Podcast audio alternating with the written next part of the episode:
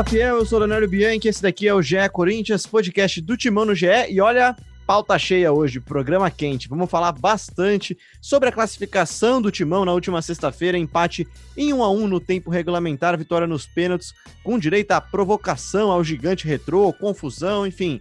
Muito pouco futebol de novo e razão pela qual Mancini já prometeu, teremos mudanças. Além disso, ainda na sexta-feira, na calada da noite, o Corinthians também divulgou o seu balanço financeiro de 2020 e aquele ditado, né? Tá ruim, mas pode piorar. Tá ruim em campo, pode piorar, né, Bruno Cassucci? Tudo bem? Bem-vindo ao Gé Corinthians. Fala, Leozinho. Boa tarde. Boa tarde a todos que nos ouvem. Boa tarde a todos, como gosta de dizer Wagner Mancini. Ou boa noite ou bom dia, dependendo do horário que você escuta esse podcast. Eu quero saber se é nesse podcast aqui que a gente vai falar do time que está invicto a nove jogos, do time que tem a melhor campanha do Campeonato Paulista, do time que já passou das duas fases que disputou da Copa do Brasil e do time que tem uma média de gols de 0,5 por partida nessa temporada. É nesse podcast aqui, Léo? Esse time aí é o Bar de Munique de Itaquera, né? Leozinho já começou ácido o nosso podcast, mas realmente as coisas. É, os números dizem uma coisa, mas o que a gente vê na, na TV é outra, né? O Corinthians tá difícil e a gente vai, vai tentar entender por que, que esse Corinthians não vai para frente, por que, que tá esse futebolzinho aí pobre dos últimos jogos. Pois é, Marcelo Braga. É uma situação meio complexa, né, cara? É difícil você brigar contra número, mas é difícil também brigar contra o sono quando você assiste o Corinthians, eu diria, né? É, meu amigo lá, batata todos, como gosta de dizer aquele outro personagem do Corinthians. É... Nego reclama, cara, o pessoal fala que a gente é mal-humorado, que a gente é ácido aqui, a gente se diverte falando, cara. Cara, o, o, Corinthians, esse Corinthians de hoje aí, o ataque do Corinthians é que nem o Cargueiro lá que tava encalhado no, no canal de Suez ali, sabe? dando aquela atrapalhada, mas ó, desencalhou, pode ser que a qualquer momento esse time encaixe, aí o jogo começa a fazer gols, volte a ser o jogo que a gente conhece, o ataque começa a funcionar, o Casares volte a jogar bola, quem sabe esse navio não desencalha aí ao longo da temporada, hein? Gostou do paralelo, Léo? Você tava Pô, eu gostei, cara. Pô, eu gostei muito, cara. E vou até te dizer, cara, eu vi no Twitter aí do uma Bragatello, cara, uma alusão, uma comparação a um time de 2017. Olha, vou te dizer, eu, eu achei realmente que tem bastante coincidência, eu só não sei se vai ter o mesmo destino, se esse navio vai, vai enfim desencalhar e vai liberar a rota, né? Ah, porque no dia do jogo contra o Retro eu coloquei, né, que contra o Brusque em 2017 o Corinthians passou nos pênaltis Aliás, foi com um pênalti errado também do time adversário, né? Mas na, na, ocasião foi do Carlos Alberto Vulgo Gato, que jogou no Corinthians. E, e aí o Corinthians passou, depois acabou caindo para o Internacional na Copa do Brasil, mas foi campeão paulista, campeão brasileiro, um time, acho que o último grande time que o Corinthians teve. Não sei se, se teremos esse destino na temporada, né? Acho que ainda é cedo para a gente fazer algum tipo de avaliação. Se for para fazer um paralelo, ninguém esperava nada de 2017 porque foi um time que também era sem dinheiro, é um time que não tinha nenhum treinador, né? O Corinthians não conseguiu um treinador e improvisou o Carilho ali as coisas deram certo. Não sei se a gente já consegue é, pensar em títulos em, em num time que engrene, mas vamos falar um pouquinho dessa, dessa realidade atual do Corinthians para ver primeiro onde a gente pode chegar, né? Pois é, daqui a pouco a gente vai para a área financeira. Vamos começar falando sobre o jogo, Cassucci. Porque assim, né, a gente sempre fala aqui, nossa, como o Corinthians é chato, futebol de aquário, como diz André Rizek, né, peixinho vai para um lado, peixinho vai para o outro, mas nada acontece. É, assustou, né, cara, o jeito que o Corinthians jogou contra o Retrô, o gramado era horroroso, é um fato, um jogo numa situação um pouco atípica, né, pô, Corinthians jogando contra o Retrô, em Saquarema, é, numa sexta-feira à noite, pela Copa do Brasil, o jogo é um pouco atípico, mas assustou, né, o futebol foi muito abaixo, né. Assusta um pouco, porque assim, o time que se portou parecendo que era o grande ou que era o mandante da partida, quem, quem comandou o jogo foi o Retrô, né? O, o Corinthians fez o primeiro gol na cobrança de falta do Otero, mas durante toda a partida, quem teve a bola, quem controlou as ações da partida, quem esteve no campo de ataque, é, foi o Retrô.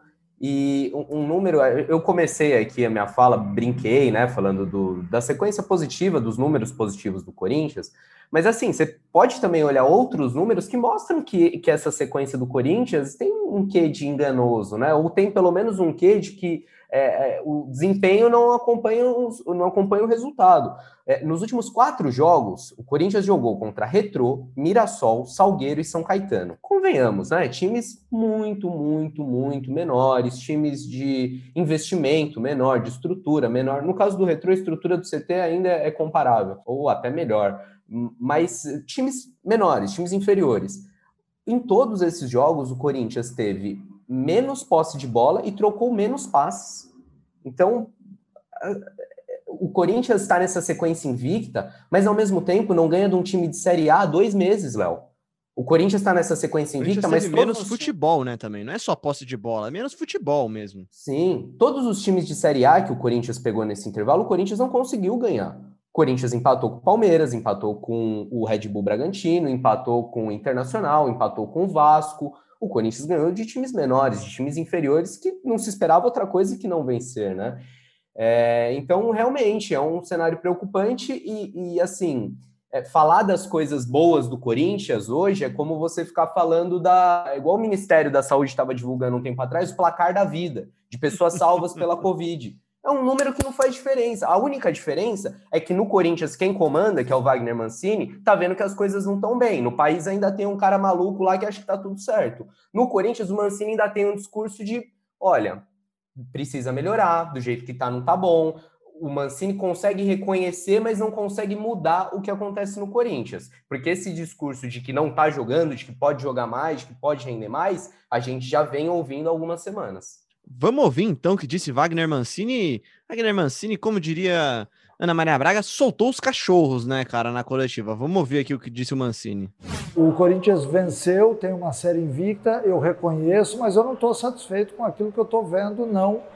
É, e é óbvio que eu vou ter que mexer. Nós tínhamos dois jogos seguidos agora aqui no estado do Rio de Janeiro, dois jogos onde a gente venceu é, hoje nos pênaltis e diante do Mirassol, mas eu estou aqui dizendo ao torcedor que eu não estou satisfeito e que vai haver mudanças com certeza, é, não só de peças, mas mudança de comportamento. O Corinthians tem que jogar mais, o Corinthians não pode ser dominado por uma equipe é, que veio e que teve mais posse de bola, que finalizou mais. Então, de certa forma, a gente atingiu o nosso objetivo, mas de uma forma que eu não esperava.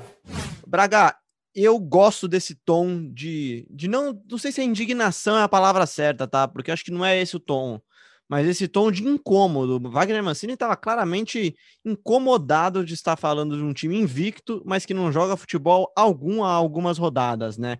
E aí, mais uma vez, aí ele faz uma promessa, promessa que vai mudar não só as peças, mas a postura, diz ele, né? Mas acho que assim, minha visão, tem que mudar as peças também. Não, acho que vai mudar a peça. É, os sinais que, que ele passou, pelo menos o, o que eu compreendi da história, é que nesse primeiro momento, uh, com jogos eliminatórios, jogos difíceis, assim, contra adversários é, que você tem pouca análise, né, com campo ruim, é, com jogo valendo a temporada. Né? Você é eliminado pelo Retrô, é, a temporada é jogada no lixo, a molecada questionada e tudo mais. Então ele apostou em jogadores um pouco mais rodados, no Jô, no Otero, no Ramiro, é, que acabou saindo do time nesse último jogo, uh, em jogadores com uma carga de, de, carreira aí um pouco maior. Agora que ele cumpriu esse primeiro objetivo e o time não está rendendo, nada encaixou, nada está dando muito certo, não tem muito por que você manter, né? Você precisa começar a abrir espaço para mais gente.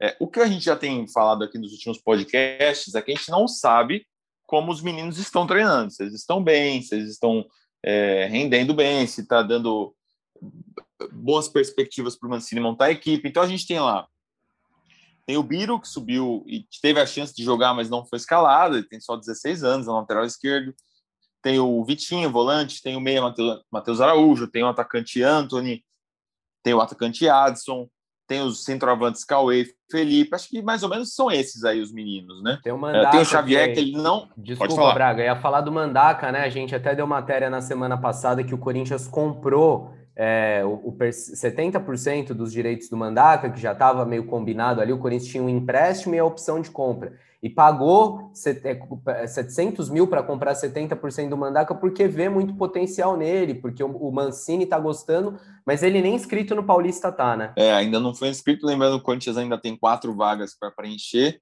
É, nessa primeira fase. Em algum momento ele deve ser inscrito, porque não vai contratar ninguém, né? Tem o Xavier, que é um jogador que a comissão técnica vê deficiências nele, por isso que ele não tá jogando. Mas enfim, agora é a hora de colocar essa galera, porque o projeto é muito difícil para o Mancini. Também não é uma missão fácil. Você tem isso aí, você tira os que você acha que não prestam, então ele tirou uma galera que não usou no Brasileirão e que não iria usar nessa temporada. E você fica com isso aí, reforça com a molecada. Esse é o elenco do Corinthians para 2021. Se vire. Então, a missão também não é muito fácil. A gente já vê movimentos nas redes sociais, fora Mancini, Mancini burro, Mancini. É, gente, é, é, uma, é difícil, assim, não vai ter rendimento é, tão rápido assim. Vai ser um processo para até encaixar e encontrar meninos que, que deem conta do recado. Cada semana, tendo treinador, o projeto não chega ao fim da temporada, entendeu? Pode falar. Não, usando só a alusão ao navio, é como se o Corinthians estivesse trocando os containers daquele navio gigantesco, né, cara? E tem muito container, cara. É difícil você tirar e trocar tudo. Eu entendo da dificuldade e acho que, assim, né, tem uma matéria do Cassucci hoje no GE falando sobre os motivos da insatisfação do Mancini, né, Cassucci? Acho que, assim, há de se ressaltar a falta de manutenção do elenco. O Corinthians sofreu um surto de Covid há pouco tempo atrás, né? Sem querer passar pano, mas já passando, isso faz diferença, né? Não, tem, tem muitas ressalvas que você pode fazer. O melhor jogador do time até então era o Matheus Vital e se machucou, saiu. É, você pode fazer a ressalva dos gramados, eu acho que ela é válida, acho que ela não é uma muleta. Porque esse jogo contra o Retrô, o Corinthians faria na arena, na sua arena, faria na Neoquímica Arena em Itaquera. E teve que mandar lá para Saquarema, porque está num desespero de jogar para continuar recebendo, porque as contas estão chegando e o clube está enforcado. Então, assim, o Corinthians pegou campo ruim contra o Mirassol, pegou campo ruim contra o Retrô, contra o São Caetano, contra a Ponte Preta, mesmo jogando na arena, porque caiu um toró, contra o Palmeiras, que também foi um dia que choveu bastante. É, então, acho que essas ponderações podem ser feitas. Mas, é, por outro lado, o, o Braga fala assim: olha, o Mancini está querendo nos jogos mais complicados, nos mata-matas, usar um time experiente. Eu concordo. Não, você não tem que lançar o Vitinho, o Adson, o Cauê num mata-mata, ou no mata, né? Igual era esse jogo que se perdesse, ou se perdesse nos pênaltis, estava eliminado. É, mas contra o São Caetano, por exemplo, será que não dava para ter utilizado uma molecada? Será que o Biro não poderia ter entrado nem no segundo tempo do jogo que ele ficou no banco de reservas? Ou contra o Mirassol na semana passada? Ok, é, o Corinthians entra para ganhar todo o campeonato. O campeonato paulista é importante, a gente não tem que desmerecer o paulista. Mas se não usar esses jogos de Paulistão nem para observar um pouco mais esses garotos, para dar cancha, é muito diferente o menino entrar de titular e entrar faltando 15, 20 minutos. Então, que se use o Campeonato Paulista para observar mesmo, já que é um ano de, de reformulação, um ano que a torcida entendeu que o time está sem dinheiro, que o time está com dificuldade, que se aproveite o estadual para isso, para fazer esses testes, porque se não for agora, vai ser quando? Só para dizer que eu concordo, tá? Com tudo que o Cassus está falando, não estou só passando o pano do Mancini, não, acho que tem eu que também. usar, acho que tem que testar. É, eu entendo a estratégia dele, mas é isso, é, é querer dar uma importância muito grande para o Paulistão é, na busca pelo título. Cara, esquece o título agora, né? Pensa no lançamento da molecada, encontrar jovens valores, encontrar moleques que podem render para o caixa do clube mais na frente, enfim eu tô contigo. Eu entendo a posição do Mancini, mas claro. eu acho que não é correta. Claro, né? É importante a gente até trazer aqui no, no podcast para o torcedor entender, né? Porque muitas vezes é feita uma cobrança. Ah, por que, que o Mancini não faz? A explicação é essa. Aí você decide se concorda ou não. A minha opinião é que eu não concordo, mas o Braga trouxe a informação e, e acho que é isso aí. A gente tem que entender também a posição do técnico. E, e numa das respostas dele, né, Braga? Eu não vou rodar aqui mais ela, mas só para dar a primeira frase dele aqui, ele fala que no Paulistão ele, ele fala, né? Podem reparar, tem usado mais jovens. Eu discordo desse tem usado mais jovens. Eu não consigo lembrar de uma escalação em que o Corinthians tenha começado de cara com cinco jovens, quatro jovens. É... Contra a Ponte Preta, Léo, Mas aí não conta, tava, né? Tava enforcado ali por conta da Covid, né? Quase. Na época acho que eram 12 casos, se não me engano. Chegou a bater 16, mas naquele Sim. momento. E aí o Corinthians teve o Donelli, porque Cássio e, e o Walter tinham se transferido, o Cássio estava com Covid. Teve o João Vitor na lateral direita, é, teve o Rony de volante titular e teve o Anthony no ataque. Foi o jogo que o Corinthians usou mais garotos e aí no segundo tempo ainda entrou o Adson. É, fora isso, no time titular mesmo foi o Varanda, né? É, mas é, só tirando o Varanda, nenhum menino teve chance no Paulistão, como o Mancini diz que está fazendo agora. É, ter chance realmente, e eu concordo com vocês quando vocês dizem começar jogando é diferente. O menino vai se preparar para aquilo, vai dormir na concentração sabendo que vai ser titular. Enfim, você entra com outro espírito, é diferente. É difícil você entrar no jogo, às vezes, e também entrar na mesma, rota, na mesma rotação do elenco, né? Eu acho que quando você encontra um time com tanta gente cascuda, até para entrar no ritmo dos mais veteranos também, né? Enfim, acho que entrar durante os jogos é bom, é fundamental, mas entrar começando jogando também, alguma hora tem que acontecer, né? Alguma hora isso tem que acontecer. E só para fazer a minha culpa aqui, a gente falou para caramba na semana passada aqui do Otero, né, Braga? E aí, não é que o especialista em bolas paradas mostrou a sua especialidade e marcou um golaço, né? É, foi um jogador importante para o Corinthians, né? Nesse Corinthians tão pouco criativo, é, que foi praticamente engolido pela equipe do Retrô, o Otero resolveu na bola parada, fez o gol de falta é, na sua especialidade, teve duas chances de escanteio também, que ele bateu muito bem, uma é, do lado de pé, do, do, lado de fora do pé, que a bola fez curva para dentro, né, quase foi olímpico, o goleiro pegou, e a outra que o Gemerson teve a chance depois de uma, uma falta, né, uma falta batida, o Gil sobe no primeiro pau, escora e o Gemerson tem a chance de fazer o gol e, e dar fora. É... Deu dois gols o Gemerson. Foi, podia ter resolvido o jogo ali. Acho que o Otero foi um jogador importante. É, a gente cobra que ele tenha uma regularidade, né, de jogo para jogo e que, que, isso seja mais constante e que jogue mais para o clube, que jogue mais para o time, né, que, que com a bola no chão ele faça o jogo fluir também, não só na bola parada, senão você acaba tendo um jogador para alguns momentos do jogo, né? Como chegou a ser em algum, em algum período Sornosa no Corinthians também. É, a gente pede que ele seja um pouco mais participativo. E falando sobre o Otero ainda, né, Cassucci? É, a gente sempre ouve que o Otero treina muito bem as cobranças, né, cara? É, muita gente fala que nos bastidores, nos bastidores falam que ele, que ele acerta muito mais do que erra nos treinos, que de, se impressionam, né, com o talento dele. E realmente, é o primeiro gol dele de falta no é o primeiro gol dele no Corinthians, né? As bolas passam perto, algumas vão longe, outras batem na barreira, mas assim. Ele fez um outro gol, né? Mas não foi, não foi de falta. É, fez um outro gol. gol. É, primeiro gol de falta dele, então, né? Desculpa. Minha, Sim, marcou né, Erro meu. clássico contra o São Paulo, inclusive. Um verdade, verdade. Contra-ataque, comemora puxando a camisa. É, o Otero é isso que o Braga falou, precisa ser mais participativo. Contra o Retrô ele foi, foi bem nas bolas paradas e não só na falta, né? Depois teve um escanteio que ele quase fez de três dedos, bateu fechado, algumas faltas laterais, num gramado ruim, quando você joga em condições como essa, o Otero é um jogador bom, um jogador importante, né? Porque ele coloca a bola na cabeça do Gil, do Gemerson toda hora. Se tivesse havido até um pouquinho mais de precisão é, do, dos homens de frente do Corinthians, o Gemerson perdeu dois gols debaixo da trave, é, talvez a classificação teria vindo com um pouquinho mais de, de, tranquilidade, né? Por outro lado, embora seja um jogador para alguns momentos, que ele tenha uma qualidade na bola parada e tudo mais, eu não sei se eu renovaria com o Otero nesse meio de ano aí. Acho que a gente até já discutiu isso em alguns episódios anteriores. Casares, Emerson e Otero tem contrato até o meio do ano. É... O Otero não sei se justifica dar aí três anos de contrato, um salário alto, não é. sei se se manteria. O que, vocês acham? Depende muito das condições. Eu acho que num vínculo curto, é, uma coisa que a gente ouvia muito, né, Bragui, que hoje não se fala tanto, contrato de produtividade. Eu acho que é o caso que se aplica um contrato de produtividade, porque são caras já com uma idade um pouco mais avançada, tanto ele quanto o Casares, é, que a gente, sinceramente, pelas informações que houve, pelo que vê, não sei o quanto ainda de gana esses caras têm nesse momento da carreira para chegar, para arrebentar. Então, dependendo do contrato, se você amarra com metas, pagamentos ali por, por é, objetivos alcançados, quem sabe três anos num contrato com salário alto, fixo, não. Aí, aí é impensável num clube que está tentando enxugar um pouco seus gastos, sua folha de pagamento. O Otero tem 28 anos, uh, faz 29 em novembro e o Casares também 28, faz 29 agora, dia 3 de abril. É... Só que tem uma questão, é... eu, eu, assim, não dá para ligar os assuntos, mas também não dá para ignorar, né? O Cassus trouxe uma informação no GE esse fim de semana que eu acho importante a gente pontuar. Casares e Otero são agenciados pelo mesmo empresário, que é o André Cury. E no ano passado, o que aconteceu, Cassus? No ano passado, o Corinthians contraiu um empréstimo desse empresário de 3 milhões e 200 mil. É, o, o, empréstimo em si, Braga, não, não, é um empréstimo ruim, não, cara, porque a taxa que o Corinthians paga para o André Cury é de 0,6 ao mês.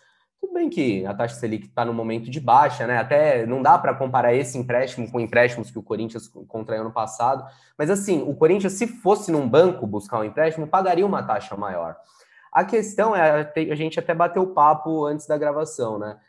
a questão não é o valor, não é a taxa, é o compromisso que se cria, e aí a partir desse momento todo negócio que o Corinthians fizer com o André, a gente vai olhar, poxa, mas será que isso não é uma, um, tá uma contrapartida, né? Uma contrapartida? É um... Será que na renovação do Casares e do Otero essa questão não, não, vem à tona? Pô, me dá uma moral, já dei uma moral para vocês. Você cria um, um, compromisso, ou pelo menos uma, um desconforto, eu acho. Acho que não é uma situação legal, é um, é um parceiro comercial é, de uma forma que o Corinthians está criando um vínculo, uma dependência de outro. Então eu, eu, eu não acho isso positivo. E assim, não é o primeiro empresário que faz isso, tá? O Corinthians já tem empréstimos do Carlos Leite e do Juliano Bertolucci. Outros empresários fazem muitos negócios com o Corinthians, e isso desde 2018. Já faz tempo que o Corinthians tem empréstimos com eles e até agora não pagou. Lembrando que não é nada ilegal, mas é uma coisa que te faz falar, pô, será que uma coisa não está casada com a outra? Será que já não uhum. tem uma cor? Enfim, vamos acreditar nas, nas pessoas, né? Próximo tema. É, e é exatamente isso, tá? Tá falando pro Cassucci aqui, né? Às vezes você fazer algumas coisas não é nem ilegal, não é nada errado, só que você gera suspeitas que você não precisaria gerar, né? Mas enfim, para fechar nosso tema sobre o jogo, só, gente, antes da gente passar para as finanças, muita gente discutiu as provocações do Fagner, do Cássio no final da partida.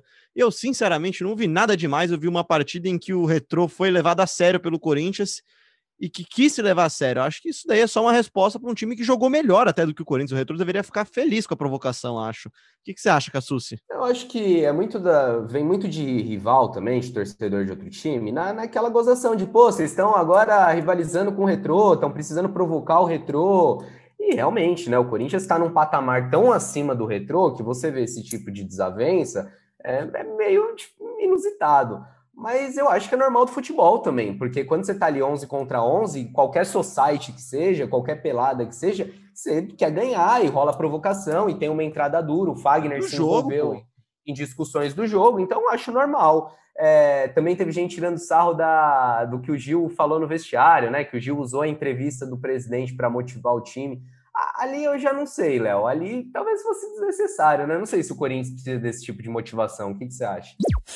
É, a gente, como time pequeno, porque a gente é um clube pequeno, é um clube de empresa, mas com estrutura gigantesca, a gente não tem medo de jogar é, com Corinthians nem com ninguém. Temos um maior respeito, mas medo nenhum. Aí eu concordo contigo, né? Eu tô falando da de campo mesmo. A de campo acho que faz parte do jogo, cara. Quando você tá jogando bola, o cara chega mais forte, você ganha depois, você sai olhando pro cara na pelada. É normal, acho que faz parte. Do vestiário, acho que, acho que mostra só o quanto esse time tá um pouco pilhado e sabe que tá um pouco abaixo, né, Braga? Acho que o time, o time tá incomodado. Para mim tá muito claro que o time tá incomodado. A questão é se vai saber usar esse incômodo a seu favor, né? É, isso não me incomoda muito, não. Acho que cada um sabe onde dói, né? Cada um lê as coisas e interpreta de uma forma, vai ver os caras acharam acharam que o presidente foi arrogante, o que, o que na verdade nos pareceu que ele estava muito era confiante e acreditando no trabalho do clube dele, tanto que o, que o time deu realmente trabalho e jogou muito bem a partida contra o Corinthians, né? Mas os jogadores podem ter entendido ali como uma soberba e tal. A gente não sabe como é que foi o comportamento ali dentro de campo também, que tipo de, de troca os jogadores tiveram com os jogadores do Retrô. Mas pelo desabafo do Fagner ali no final, é, respondendo ao banco de reservas do Retro e ao goleiro, que parece que disse que ia pegar o pênalti, ele falou, vou pegar, vou pegar, aqui não, respeita, tal. Enfim, gente, futebol, futebol tem isso, né? Às vezes o nervo dentro de campo sobe um pouco e não me incomoda. Acho que o que você falou é, é importante a gente destacar que os caras estão sim incomodados, né? Porque a gente viu a entrevista do Fábio Santos no final, ele falando, a gente merece as críticas, né? A gente vai aceitar as críticas eles sabem que o papel não foi bem feito pelo Corinthians nesse último jogo uh, eliminatório. Estou contigo, Braga, e eu só, só queria arrematar antes da gente partir para o próximo assunto, Leozinho. Eu acho que trocar peça é importante, mas não é só isso. Não adianta só ficar cada semana entrar com um time diferente, que não vai ser isso que vai resolver. Acho que o Pedrinho até falou isso na, na transmissão do jogo de sexta. A gente via o retrô com com mecanismos, assim, com uma organização que proporcionava que o time jogasse mais. E é isso que faltou ao Corinthians: aproximação entre os jogadores, é, é, o time organizado na hora de pressionar uma saída de bola. É, a gente chegou a ver isso em alguns momentos com o Mancini. Quando o Mancini chegou, o Corinthians teve uma melhora e foi muito nítido a diferença do futebol que era praticado para o que passou a ser jogado depois da chegada do Mancini. O Corinthians passou a triangular mais, a jogar mais para frente. Antes era um time que ficava trocando passe de um lado para outro, né?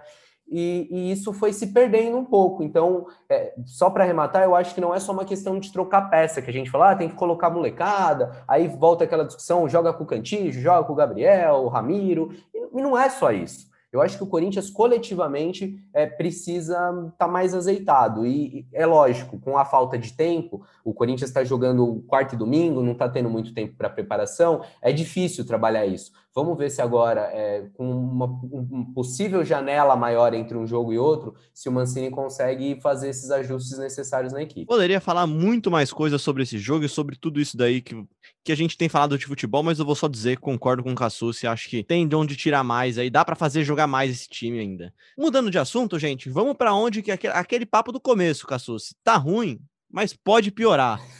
E pode piorar porque a situação fora de campo do Corinthians é muito, mas muito pior do que a situação em campo, né? E aí, assim, vou deixar a bola contigo, cara. Qual é a dívida do Corinthians, cara? Quão ruim é essa situação? Eu, eu vou fazer um, um, uma, uma, divergência em partes. Eu, eu acho, eu acho não, é, é fato que piorou do que a gente sabia e do que a gente ficou sabendo com esse novo balanço. Piorou. Mas eu não sei se vai piorar, Léo. Eu ainda dou um voto de confiança. No, não, não, calma aí. Tá Deixa eu refazer minha frase então, que foi mal, tá. mal interpretada. Tá ruim no campo, pode piorar quando a gente passar para as finanças. Eu ah, também acho. Tá. Eu também acho que as finanças, se piorar mais, aí complica muito, né? Eu também não acho que vai piorar. Eu acho que a gestão vai trabalhar para diminuir essas dívidas. É, é, pelo menos é o que a gente tem ouvido, né? E nesse começo de gestão, em pouco tempo, não deu nem três meses o que parece é que o, a realidade vai ser essa mesmo, de gastar menos, de tentar enxugar onde tem gasto desnecessário, de colocar a casinha em ordem. É, mas o que a gente viu até o ano passado, que é o que está expresso nesse balanço, é de fato assustador. Assim, o, de um ano para o outro, o Corinthians teve um, um crescimento da dívida de 47%. É, o Corinthians teve déficit em todos os anos do mandato do André Sanches. São quatro anos seguidos de déficit, de resultado vermelho. Basicamente, o Corinthians gastou mais do que arrecadou nos últimos quatro anos. A dívida hoje é de 982 milhões. E esse valor não, não engloba, Léo, é o que o Corinthians tem que pagar para a Caixa no financiamento da Arena. Se a gente somar tudo, dá mais de um bilhão e meio. E esse valor da caixa é, a gente lembra, né? Ainda tem juros, né? O valor hoje. Quando você leva ele para 20 anos, você ainda vai pagar juros em cima disso.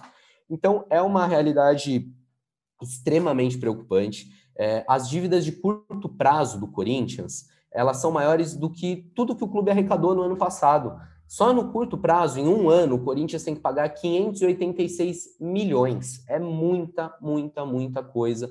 É, relacionada a direito de imagem atrasado com o jogador, é, tem dívida com fornecedor, que aí podem ser outros clubes, podem ser é, empresários, é, uma dívida em imposto muito grande. É, enfim, a situação do Corinthians a gente comenta há tempos, mas agora atualizado com esse novo balanço e só piorou, Léo. A situação do Corinthians é muito delicada e pelo menos que o clube acordou, né? Pelo menos que o Corinthians viu que não dava para continuar daquele jeito e agora adota pelo menos um discurso de, de mudança, de tentar corrigir a rota. E muito assustador, né? Se você for abrir a bela matéria, né? O raio-x que tá lá no site que o Cassucci publicou no sábado de manhã, né? Com, com os valores da dívida, tudo detalhadinho. É muito assustador a forma como esse gráfico sobe, e é aí numa triste alusão até, parece muito o gráfico da pandemia no Brasil, né, Braga? É, é, é, sobe de forma muito repentina.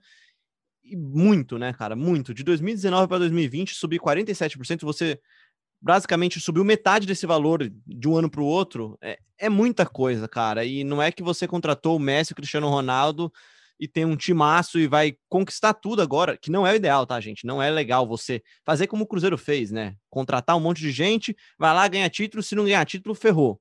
Não é assim que funciona, mas assusta, assusta pelo menos a mim bastante, Braga. Assusta, assusta. E o que a gente tem conversado com, com algumas pessoas, até da oposição, né? A gente viu, por exemplo, hoje no Twitter o Felipe Isabella, que foi candidato a vice do Mário Gobi nas últimas eleições, é, concluindo que, que, a fase era horrível mesmo, a fase financeira, que a dívida já era esperada chegar nesse patamar, mas dizendo que começa a ver alguns sinais de evolução na, no pensamento da diretoria e eu estou com Cassusta, assim, eu estou é, com um pensamento mais positivo sobre esse início de trabalho.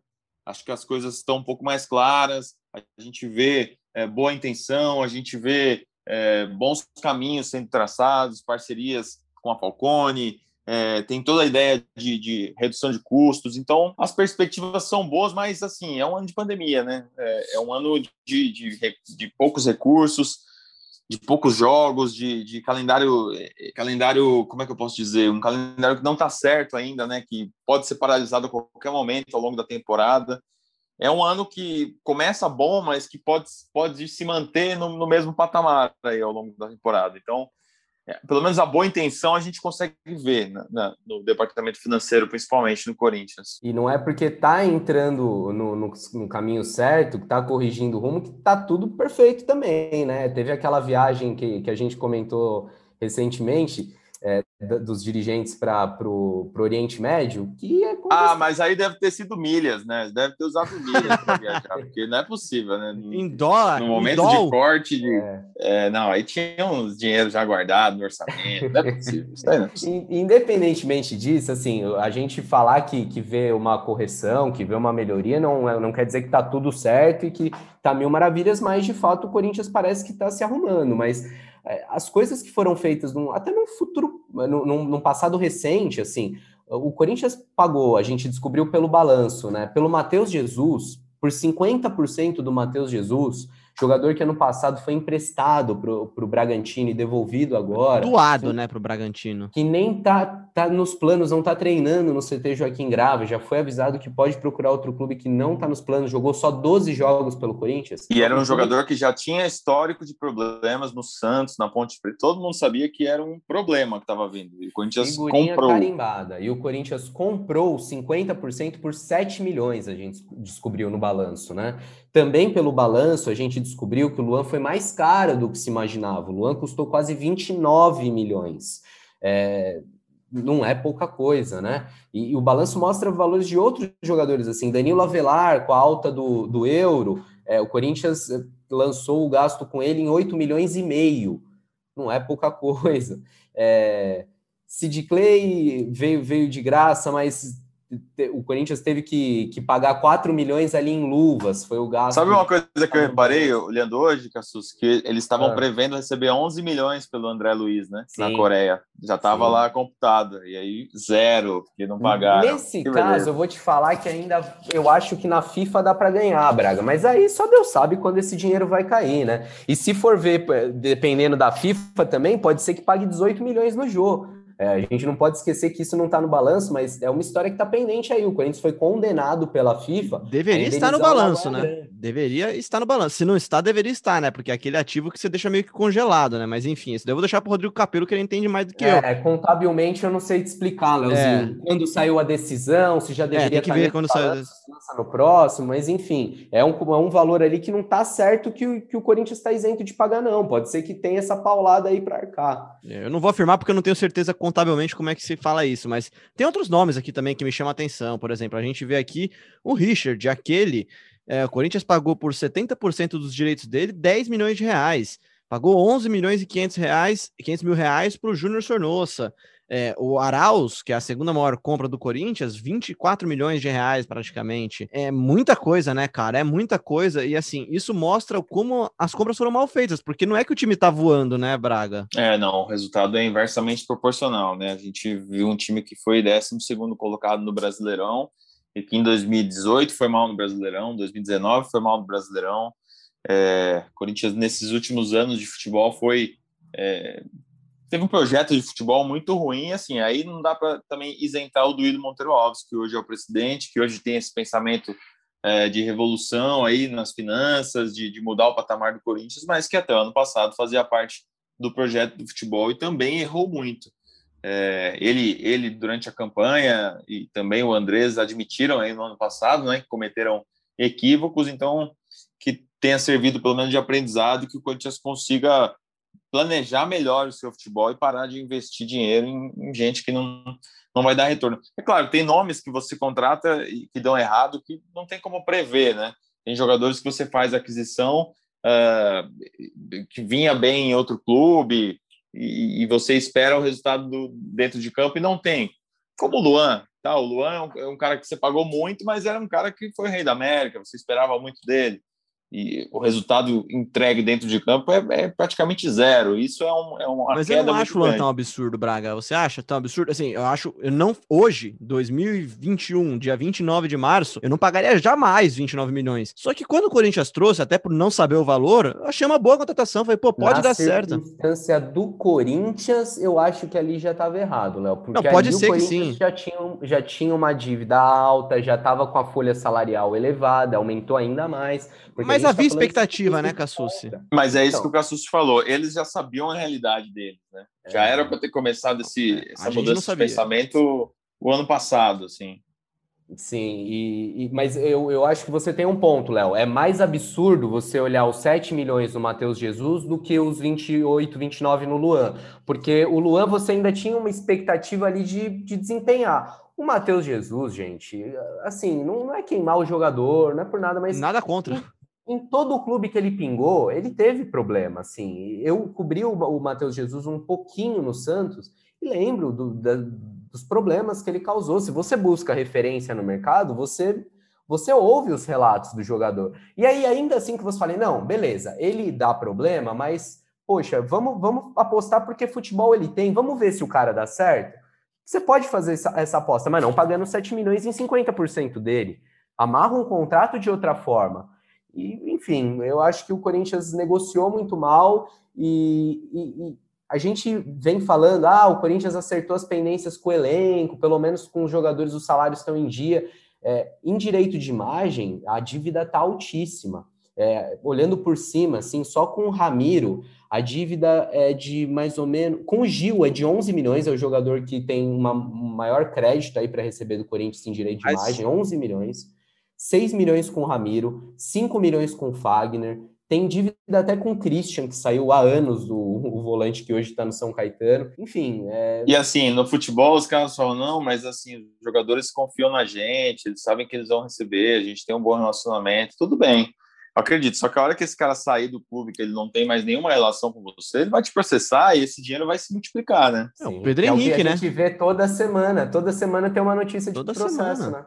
Toda semana. A gente pode até fazer aquele. abrir uma conta no Twitter, é o Corinthians já foi processado essa semana. Aí a gente atualiza lá toda semana, né? Ah. E Cassucci, um outro ponto que eu queria tocar com vocês, até falando já sobre essa equação mal feita, né, entre receita e, e receita que entra e receita que sai, chama bastante atenção também a forma como o Corinthians arrecada menos, né? E isso sem dúvida tem muito a ver com a pandemia, né? Eu vi que você citou um número recente que é muito interessante, assim, de sócios ativos do fiel torcedor. Isso faz muita diferença, né? É claro que as receitas cairiam em um ano de pandemia, caiu no mundo inteiro, caiu em várias empresas, inclusive na nossa e em qualquer outra empresa normal. Acho que só quem faz máscara e vacina não caiu a receita. Acho que faz parte. Só que isso preocupa quando os gastos não diminuem também da mesma maneira, né? Claro, eu acho que a gente tem que ponderar sim que foi um ano de dificuldade para todo mundo. Todos os clubes de futebol sofreram. Se você puxar o Palmeiras, teve dificuldade mesmo no ano vencedor. É, o Flamengo teve problemas. É, o Corinthians, se a gente for ver, o impacto é até um pouco menor, porque o Corinthians já não contava com a receita de bilheteria, né? Porque essa, essa receita era reservada no fundo para o pagamento da caixa mas tudo cai. É, você recebe menos da TV, é, alguns patrocinadores suspenderam pagamento, embora a queda da receita de patrocínio não foi tão grande. Em 2019 foi 73 milhões, em 2020, 71. E, e a gente vem falando desse resultado negativo do Corinthians, ele seria muito, muito, muito pior se não fossem todas as vendas que o Corinthians fez na temporada passada, porque o Corinthians faturou quase 200 milhões com transferências, com vendas de jogadores. Teve Pedrinho, teve Júnior Urso, teve Cleison, Gustavo, é, teve o André Luiz, que o Braga comentou, mas acabou não dando certo. Mas enfim, Carlos Pedro Augusto, Henrique. Pedro Henrique, teve muito negócio, né? Então o Corinthians conseguiu ali um, um colchão para amortizar, para diminuir essa pancada que tomou no ano passado. É, foi um tombo muito grande nas receitas, né? E e você mencionou do fiel torcedor, não é a principal receita do Corinthians, tá, tá longe de ser, mas também influencia, tudo influencia, premiação de campeonato, é, royalties, enfim, o Corinthians teve uma perda de receita, mas eu acho que o, o principal que o clube tem, tem que olhar é para os gastos. Hoje o Corinthians gasta muito é, a despesa só vem aumentando e a receita não acompanha, e é, é preciso corrigir isso o quanto antes, é isso que o Corinthians está buscando. Equalizar essa conta, né? Deixar que você pare de gastar tanto mais do que você recebe, né? Se você aumentar muito mais a sua receita, aí beleza, você pode voltar a gastar um pouquinho mais. Não é o caso e não parece que vai ser o caso, pelo menos até a volta do público e, e esse acordo da Caixa, enfim, ser firmado, né, Cassus? E aí o Corinthians tem sim a expectativa de voltar a receber um pingadinho lá de, de bilheteria, né? Que faz diferença, sem dúvida, né? Com certeza, e precisa ter vacina para isso, como para tudo, né? Para a gente voltar à vida normal, para ter público no estádio, para as coisas andarem, é preciso que a gente tenha a população imunizada, o que no curto prazo não se vislumbra, né? Então, se essa situação do Corinthians é difícil, é, o torcedor tem que ter paciência e entender que isso ainda vai persistir por um tempo. A correção não vai ser feita de uma hora para outra. Ô, Braga, o que, que você fez? O que, que você está fazendo nesse feriadão, entre aspas, né? esse recesso anti-Covid que, que estamos passando aqui no estado de São Paulo, na cidade de São Paulo? Cara, hoje eu fui na academia que é localizada na minha varanda. Eu fui almoçar fora. falar, será que o Braga tá furando quarentena? Ele vai falar isso no ar, cara. Fui almoçar fora, porque eu comi aqui na janela no almoço para tomar um sol. e foi isso, isso que eu fiz. Pois é, cara. Eu dei esse gancho aqui, cara, porque o Bruno Goldenstein, se eu falei errado sobre o nome dele, ele já vai me corrigir aqui. Ele é estudante da FEA USP, né, da Faculdade de Economia e Administração da USP, faz administração, curte futebol, curte, curte finanças, é corintiano e no feriado dele, ele aproveitou esse tempo livre dele, cara, fazer uma coisa que o Cassu se faz toda semana: analisar as contas do Corinthians. Fala aí, Bruno, tudo bem? Oi, Léo. Oi, Bruno. Oi, Marcelo. Oi, todo mundo que tá ouvindo. É, pronunciou meu sobrenome certinho. É, foi isso mesmo que eu fiz. Aproveitei aí o feriadão para misturar duas coisas que eu gosto muito, que é futebol e finanças. E... Você sofreu mais vendo o jogo do Corinthians ou vendo as finanças do Corinthians, Bruno? Conta Conseguiu dormir depois, Bruno? Pesadelo Olha, isso aí, cara. Não, é, ver o jogo do Corinthians e retrô e depois analisar o balanço, eu acabei não dormindo na sexta-feira. E, cara, me fala então, por favor, você fez uma thread, né, um fio lá no Twitter bem legal, falando sobre, analisando, né, pegando alguns dados, vendo receita. O que, que você achou de mais interessante ou de mais preocupante ou de mais empolgador? Porque não, vai que você teve uma interpretação diferente da nossa do balanço do Corinthians. Olha, eu acho que não quero bater mais na tecla das dívidas, enfim, da queda de receita. Acho que vocês já comentaram muito bem sobre isso. Acho que tem alguns pontos interessantes para a gente observar é, sobre isso. O primeiro, eu acho que é, sobre a dívida, né, que cresceu muito nos últimos anos, é importante perceber é, que algumas contas assim da dívida aumentaram bastante. É, uma delas é os direitos de imagem que o clube deve. Então, é, com o dinheiro que o clube recebeu da venda do Pedrinho, ele conseguiu pagar os salários atrasados, mas o clube ainda deve muitos direitos de imagem para os jogadores. Então, isso é um ponto super interessante. E agora uma outra coisa é, a, gente vem escutando muito assim a questão de quase um bilhão de dívida, que o clube está até o pescoço. Isso é verdade, sim. É, mas a gente tem que perceber que o Corinthians teve assim, apesar da crise, ele teve uma gestão de caixa muito importante. Então, eu trabalho num, como estagiário em um banco, é, e o que a minha chefe sempre diz é que uma empresa, né, no caso um clube, eu nunca analisei, mas uh, as empresas elas não quebram por conta de dívida elas quebram por conta de falta de caixa, é, que é o dinheiro, né, disponibilidades. Então, o Corinthians, é, ao mesmo tempo que, óbvio, aumentar, aumentou as dívidas do clube, ele conseguiu, por exemplo, prorrogar pagamentos com fornecedores. É, isso é importante porque, enfim, é, ele tem esse fôlego para é, pagar outras obrigações.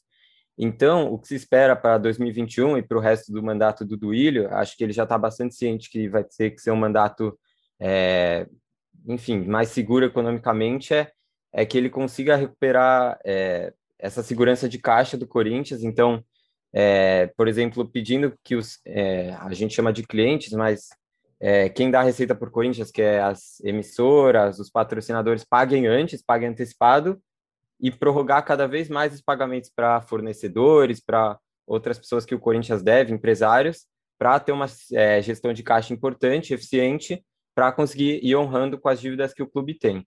É, e acho que vocês já lembraram, mas é, ainda não está inclusa a Arena Corinthians. Então, são algumas coisas que o Corinthians precisa prestar atenção. É, o Corinthians iniciou o ano comemorando, né, o, José Colagrosso, do a geração de novas receitas com o marketing, né? é, e foi um dinheiro que já entrou e já foi sendo usado nesse fluxo de caixa. Então, o Corinthians recebeu o dinheiro da vinda do Pedrinho, recebeu novos patrocínios. Esses primeiros meses da gestão é, foram sendo. Foram, o Corinthians foi ganhando um fôlego.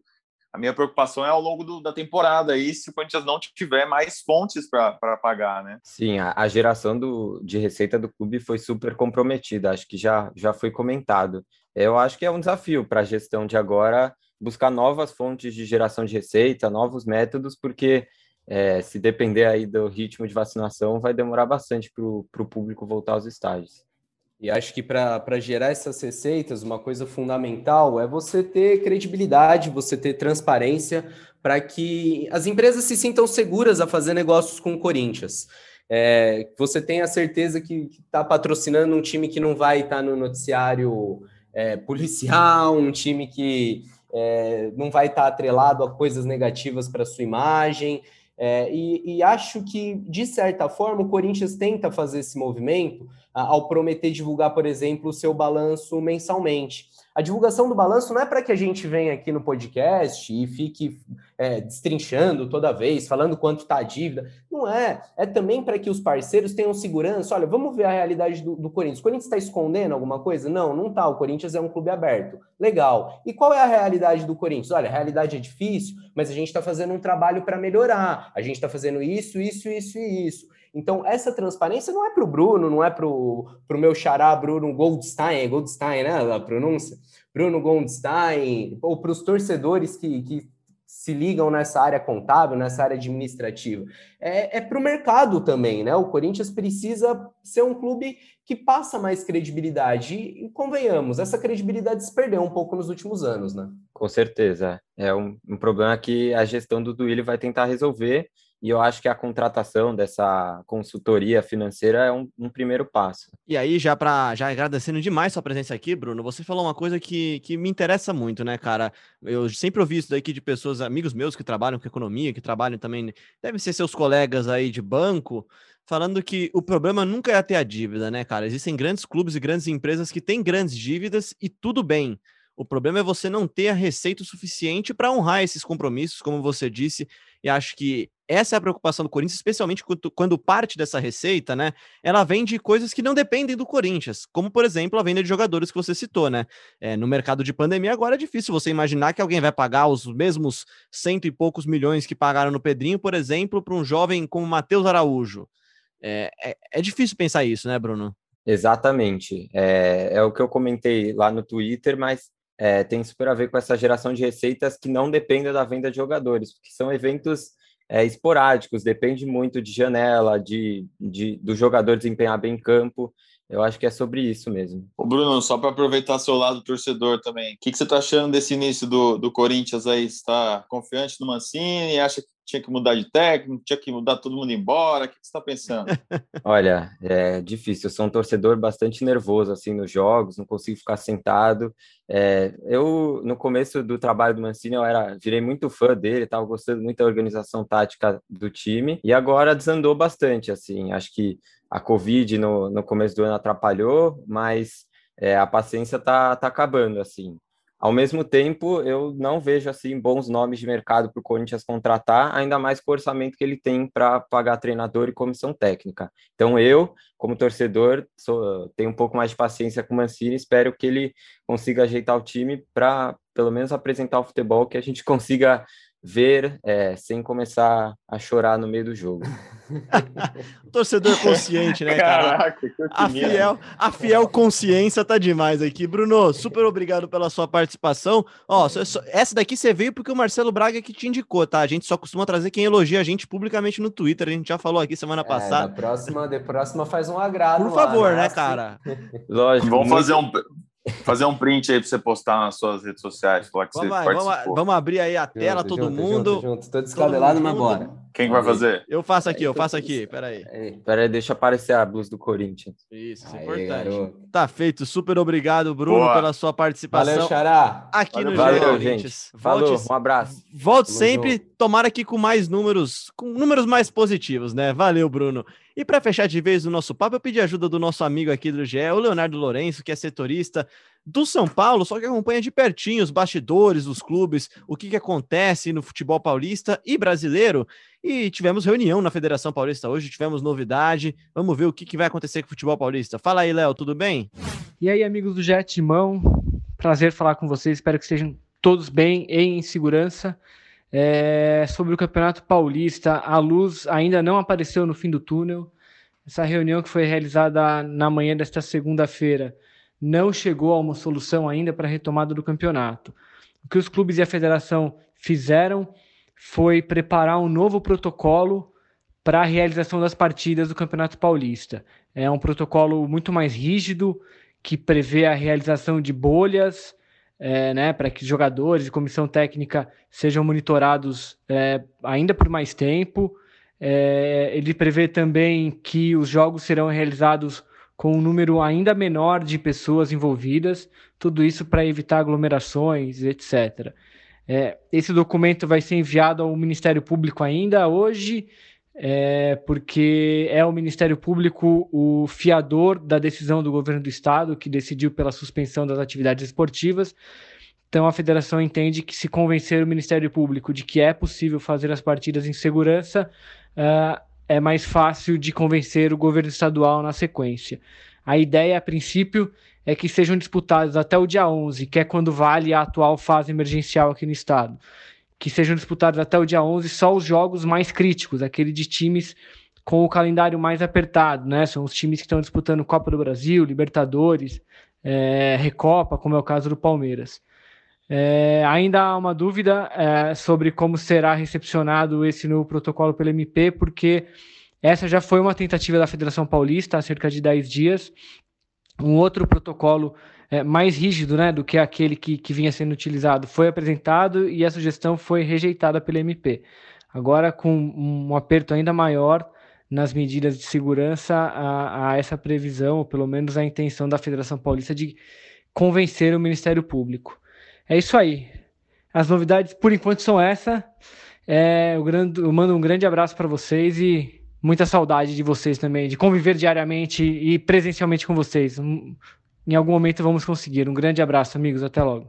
Grande abraço pro Léo Lourenço, nosso competentíssimo também, colega. Saudades, saudades dos almoços com o Léo Lourenço, ele que que sempre estava na fila puxando a nossa galera para almoço. Grande abraço pro Leozinho. Certo é que neste momento, três e pouco da tarde do dia 29, a gente ainda não sabe se vai ter jogo, né, Cassucci? Mas caso houvesse essas partidas, quais partidas seriam essas do Corinthians que ainda tem Paulistão pela frente, né, cara? É isso aí, Léo. Ainda tem muito Paulistão pela frente, muita Copa do Brasil. Na Copa do Brasil tem que esperar o sorteio já para essa próxima fase, né? Mas no Paulistão a tabela prevê jogo contra o Ituano na sexta rodada, depois São Bento e aí o clássico contra o Santos na oitava. Mas, como você disse, né, tudo muito indefinido, a gente não sabe quando o Corinthians voltará a campo. É, fato é que foi dado uma folguinha dupla aí para o elenco, eles descansaram no sábado, no domingo, e se reapresentam nessa segunda-feira no CT Joaquim Grava. Eu também, eu também. Descansei sábado e domingo, reapresentei hoje, então tô me sentindo um atleta. Eu já gostei da sua rotina aí, cara, almoçando fora, fazendo academia, achei ótimo isso daí. Tá ativo. Ah, tem que se virar, né? Tem que se virar.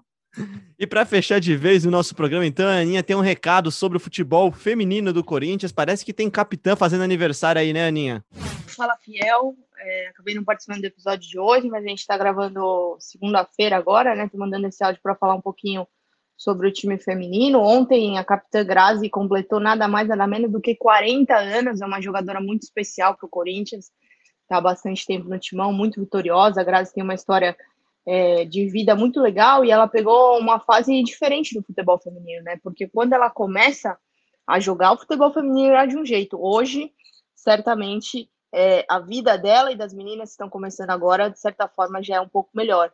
Claro que ainda tem muita coisa para melhorar, mas se a gente comparar desde o começo da carreira da Grazi, que ontem completou 40 anos, é, certamente as coisas é, mudaram. E aí o Corinthians, para homenageá-la, iluminou a Neoquímica Arena e a Fazendinha com as imagens da Grazi, uma homenagem muito especial, bem bacana, feita pelo Corinthians. Parabéns para a Grazi. Corinthians feminino que retornou da Argentina já, né, depois da, da disputa da Libertadores. Corinthians ainda vai disputar uma Libertadores de novo esse ano, essa dessa vez referente à temporada de 2021, né? Tem também o Campeonato Paulista e o Brasileirão, mas nesse momento ainda há certa incerteza quanto ao início dessas competições. Certo é que o Corinthians já está de volta ao Brasil, já se prepara aí para o calendário que virá. Quanto mais tempo as, as competições demorarem para começar, certamente mais risco de calendário acumular. Mas é certo que o Corinthians está de volta ao Brasil, está de volta à sua casa. E é isso. Parabéns para Grazi e tamo junto, Leozinho. Valeu. É isso, então parabéns para Grazi, 40 anos, teve aí os uma homenagem feita na Neoquímica Arena e na Fazendinha, os dois lugares onde o Corinthians joga, né? Onde as meninas do Timão jogam, elas dividem meio que mando assim entre os dois estádios, né? Mas espero que em breve também volte o futebol feminino do Corinthians. Esse sim que nunca decepciona, como o Bruno Cassus também nunca me decepciona. Cassus, aquele abraço. Um abraço, Leozinho. Um salve para a fiel torcida e a qualquer hora estamos de volta. Se tiver podcast ainda nessa semana, se não tiver, até daqui a uns 20 dias mais ou menos, que eu vou pegar umas férias deliciosas, não vejo a hora. Um abraço, tchau. Que isso, cara. Esse podcast é brincadeira. Grande abraço, Marcelo Braga. Um abraço, Léo. Acabei de receber um e-mail aqui, não sei se você viu. O pessoal da, da chefia mandou aí da RH que as férias estão suspensas até dezembro. É, Bom, acontece. Quem tinha férias aí, queria em outro momento. Valeu, hein? Um abraço e boa semana pra vocês. Ainda bem que eu tô sem acesso à minha caixa de e-mail, cara. Eu nem vi nada. Se veio, caiu no spam. Segunda-feira, ó. Quem me viu mentiu. Meu Deus. Deus do céu. Grande abraço, Bruno Cassucci. Grande abraço, Marcelo Braga. Abraço também para você que nos ouviu. Eu poderia dizer que a gente volta na quinta-feira, mas eu não posso garantir isso. Quem garantirá ou não isso é a Federação Paulista de Futebol. E assim que a gente tiver novidades, você, claro, vai ficar sabendo lá no ge.globo. Um grande abraço e até a próxima.